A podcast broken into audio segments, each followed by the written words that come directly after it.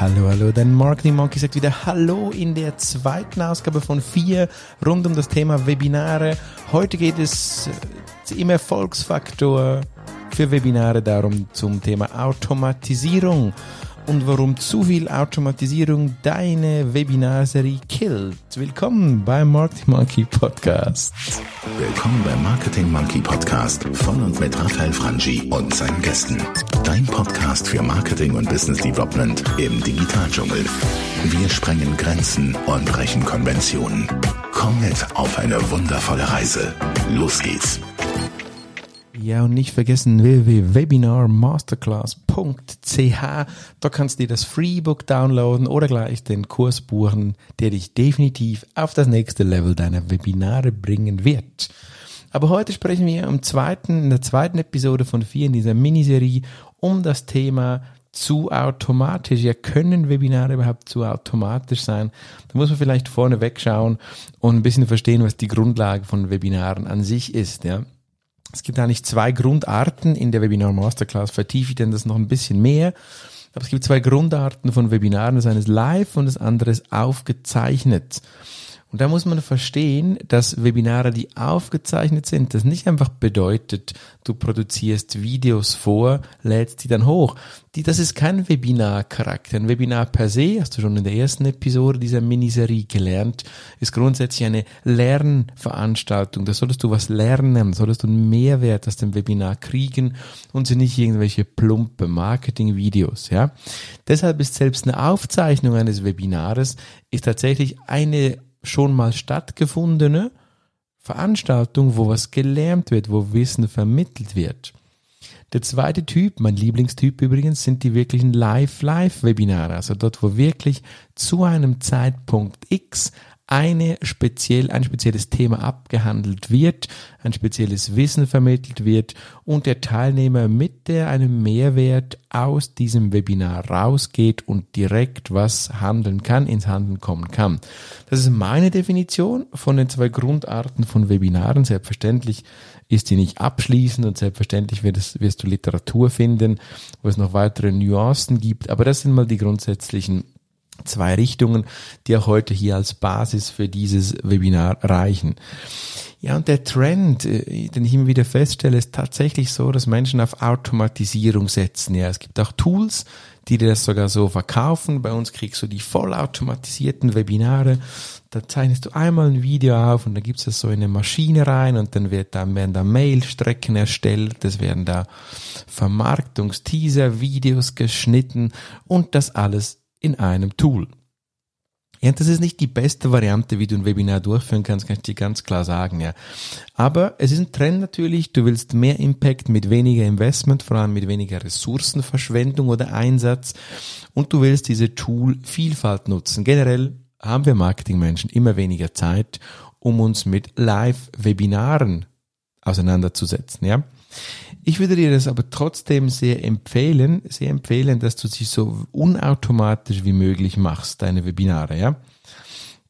Denn wenn du einfach nur Videos irgendwo hochschalten willst, und vielleicht ist das auch okay, wenn du wirklich so eine, eine tiefen Produkteschulung machen möchtest, dann bitte, bitte kennzeichne das auch als solches.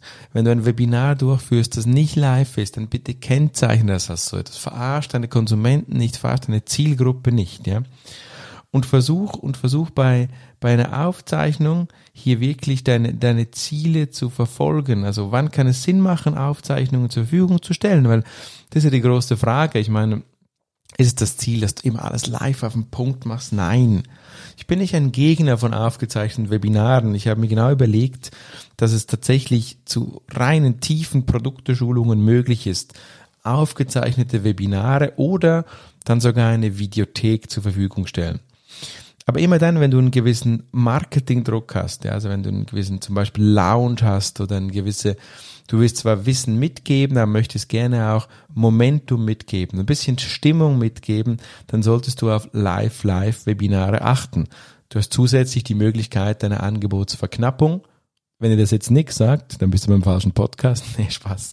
Ich nehme an, das sagt dir was selbstverständlich, wenn du das vertieft haben möchtest Da hast du übrigens jederzeit die Möglichkeit auf www.marketingmonkey.ch slash komm rein, zusammengeschrieben, komm rein, deine Meinung dazulassen oder auch deinen Themenwunsch zu platzieren.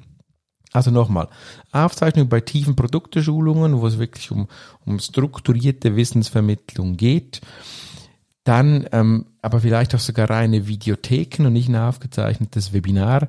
Wann immer du das Momentum nutzen möchtest, vielleicht ein Produkt Lounge hast, auch die Emotionen einer Live-Veranstaltung mitnehmen möchtest, eine Live-Digital-Veranstaltung, dann eignet sich hier wirklich dein äh, Live-Live-Webinar-Konzept und das ist dann definitiv nicht automatisiert. Ja. Wichtig ist, auch hier die Kennzeichnung, egal für was du dich entscheidest, ob Videothek, ob Live Live oder ob, oder ob aufgezeichnet, bitte, bitte kennzeichne dein Webinar, dass du die Leute nicht verwirrst und dass es für sie klar ist. Ich habe das mehrfach äh, nicht gemacht.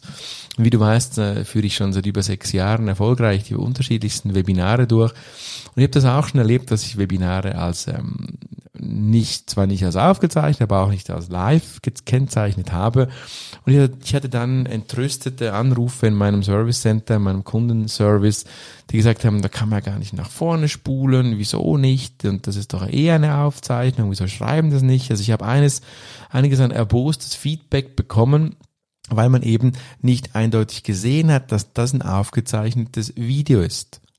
Umgekehrt ist genau gleiche. Live, da verlierst du einfach einen Haufen Energie, wenn du das nicht als live kennzeichnest. Das darf man feiern. Du investierst Zeit, du machst die Vermarktung auf den Punkt für ein Live-Webinar und das sollst du bitte auch als solches kennzeichnen. Da können Live-Fragen gestellt werden, können vielleicht sogar Menschen mitsprechen, zumindest sicher mitschreiben und das sollte wirklich, wirklich als solches auch klar sein und gekennzeichnet sein.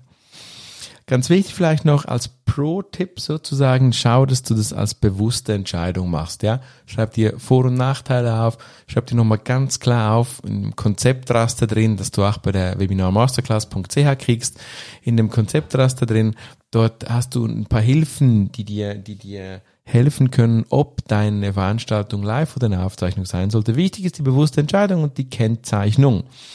Und dann schau, dass du dir ein richtiges Tool zulegst. Ich empfehle so ein allgemeines Tool wie GoToWebinar, das beides hervorragend macht. Ich kenne auch Webinaris. Webinaris ist eines der vollautomatisierten Tools.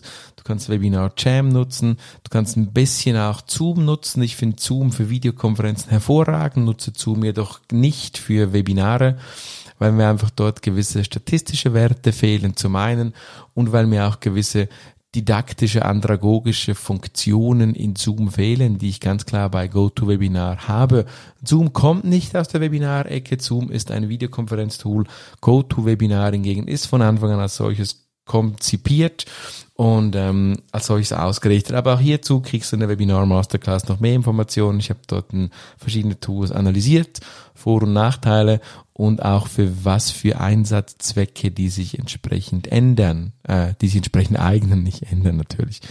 Gut, da kommen wir schon zum Schluss der zweiten von vier Serien von dieser Miniserie, die Erfolgsfaktoren oder wenn du es nicht tust, die Anti-Erfolgsfaktoren. In der letzten Ausgabe haben wir gesprochen über die falsche Themenwahl. Heute haben wir über die zu hohe Automatisierung gesprochen und nächstes Mal dort sprechen wir über deine Wirkungskompetenz.